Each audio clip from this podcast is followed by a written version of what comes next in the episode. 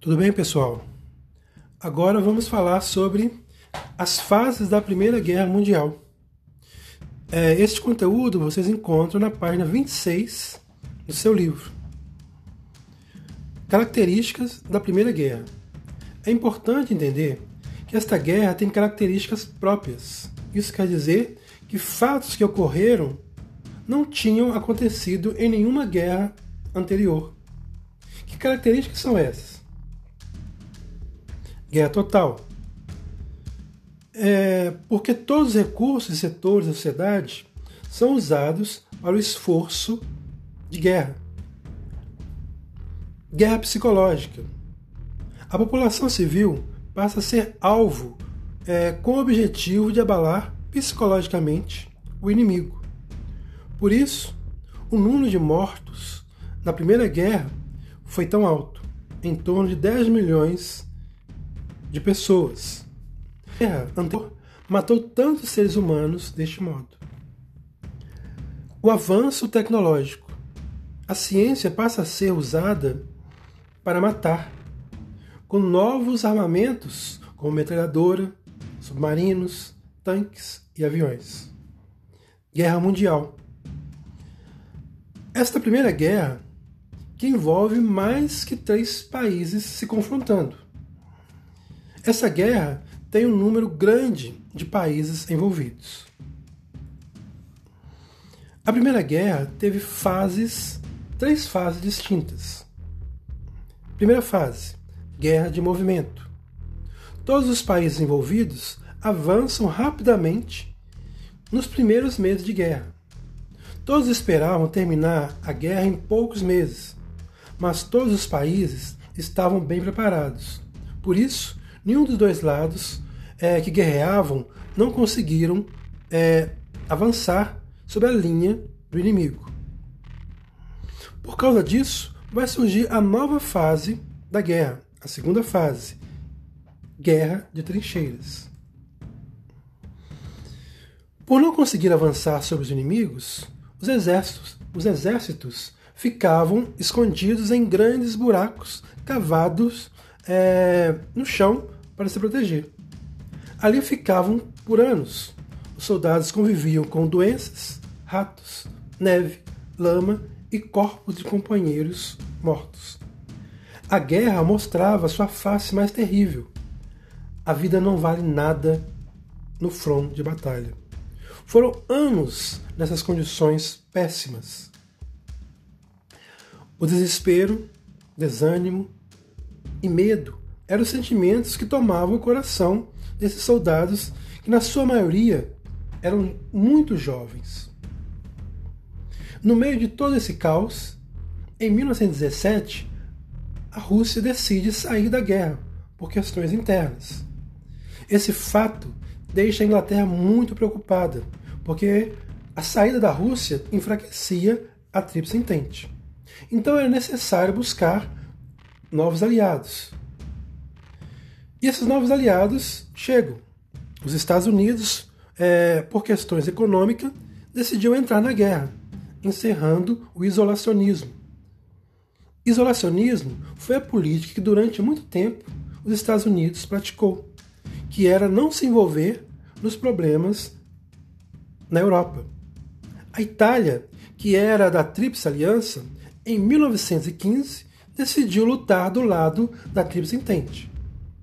Esses novos aliados mudam o, o equilíbrio de forças é, e a guerra entra no, em uma outra fase. O que vai favorecer a guerra entrar numa outra fase é as novas tecnologias, a tecnologia na guerra. O uso do avião, tanque, submarinos e outras novas armas levaram a guerra para um, uma outra fase, a terceira fase, a nova guerra de movimento. As tropas conseguem se movimentar novamente e avançar sobre as linhas do inimigo. Neste momento, a Entente estava tendo muitas vitórias. Então, a vitória da Tríplice Entente estava próxima. A Tríplice Entente ficou mais fortalecida com os novos aliados, e avançava sobre as linhas dos, in dos inimigos.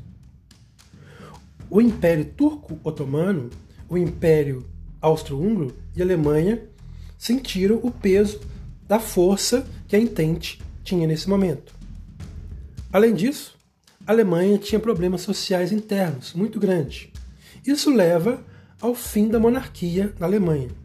Tudo isso levou à vitória da Tríplice Entente e à derrota da Tríplice Aliança.